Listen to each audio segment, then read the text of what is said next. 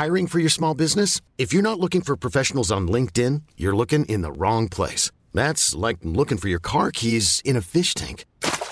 LinkedIn helps you hire professionals you can't find anywhere else, even those who aren't actively searching for a new job but might be open to the perfect role. In a given month, over 70% of LinkedIn users don't even visit other leading job sites. So start looking in the right place. With LinkedIn, you can hire professionals like a professional. Post your free job on linkedin.com slash achieve today.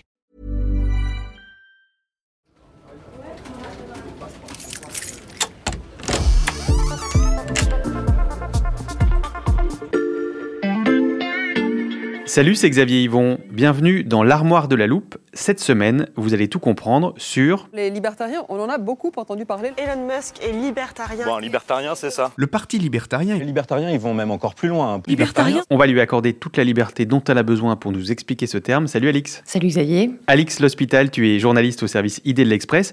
Euh, pour commencer, il y a un nom qui revient souvent ces derniers temps quand on parle des euh, libertariens, c'est celui d'Elon Musk. Oui, parce qu'il y a l'histoire du rachat de Twitter par Elon Musk, et comme il souhaite alléger la modération sur le réseau social, il est souvent euh, décrit comme un libertarien, déjà euh, pour ses positions euh, antérieures, sur les drogues, sur les brevets, puisqu'il avait rendu public les brevets de Tesla notamment. Et en règle générale, dès que quelqu'un a l'air de vouloir outrepasser les règles, on le qualifie souvent de libertarien. Mais c'est un peu comme avec Donald Trump, qui a longtemps été rapproché de ce mouvement, alors qu'on se rend compte quand on regarde vraiment ce qu'est le libertarianisme qu'ils n'en sont pas vraiment. Alors, regardez vraiment ce que c'est que le libertarianisme. C'est ce qu'on va faire, Alix. Contrairement à ce qu'on pense souvent, les libertariens ne prônent pas une absence de règles. Non, c'est plutôt l'idée d'un gouvernement euh, minimaliste. C'est un mouvement politique qui euh, est implanté notamment aux États-Unis, mais qui souhaite euh, voilà, que le gouvernement intervienne le moins possible dans les décisions individuelles des citoyens. C'est l'idée donc que les gens doivent pouvoir être libres de faire leur choix sans que l'État ne vienne leur dire ce qu'ils doivent faire. Selon eux, même si l'État veut bien faire en imposant quelque chose, les effets seront souvent bien pires que s'il n'intervenait pas.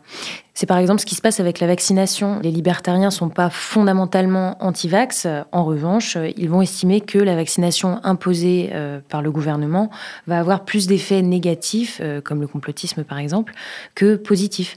Et donc selon eux, si les personnes avaient le choix de se faire vacciner, il y aurait de toute façon plus de vaccination que euh, avec cette contrainte euh, du gouvernement. Donc, un gouvernement minimaliste. Si on reprend l'exemple de la liberté d'expression, quelle en est la vision libertarienne Les libertariens, ils veulent simplement pas que le gouvernement restreigne la liberté d'expression. C'est d'ailleurs ce qui est écrit dans le premier amendement de la Constitution américaine, mais ils n'ont aucun problème à ce qu'une entreprise privée pose ses propres règles. Euh, c'est par exemple ce qui se passe avec Twitter et Elon Musk. À partir de ce moment-là, libre à chacun ensuite de se conformer aux règles ou aller voir ailleurs. Et cette liberté de choix, elle se retrouve euh, dans tous les domaines. Par exemple, euh, l'école, euh, l'immigration. Les libertariens, ils sont pour une immigration euh, totale, légale, et euh, les questions économiques. Et avec cette vision, ils se retrouvent où sur l'échiquier politique? Alors ils vont prendre un peu de la gauche et un peu de la droite, mais il faut bien comprendre que leur boussole, c'est euh, la liberté. Donc ils vont prendre de la droite sur les questions économiques, parce que voilà, ils sont pour une liberté totale d'entreprendre, et ils vont plutôt rejoindre la gauche euh, sur les questions sociales, avec toujours euh, ce curseur de la liberté. Donc par exemple la contraception, la légalisation des drogues, c'est donc le principe de la liberté de disposer de son corps, ou euh, encore le mariage gay. Tu nous as parlé de Musk et de Trump, souvent euh, affiliés à tort à ce mouvement, mais concrètement, est-ce que le libertarianisme a un poids politique aux États-Unis? Alors, aux États-Unis, c'est un parti qui plafonne à 3% dans les urnes. Mais ça reste quand même le troisième parti, ce qui n'est pas anodin. D'autant qu'il y a quand même des grandes figures euh, qui sont euh, associées au libertarianisme. Par exemple, Peter Thiel, qui est le cofondateur de PayPal.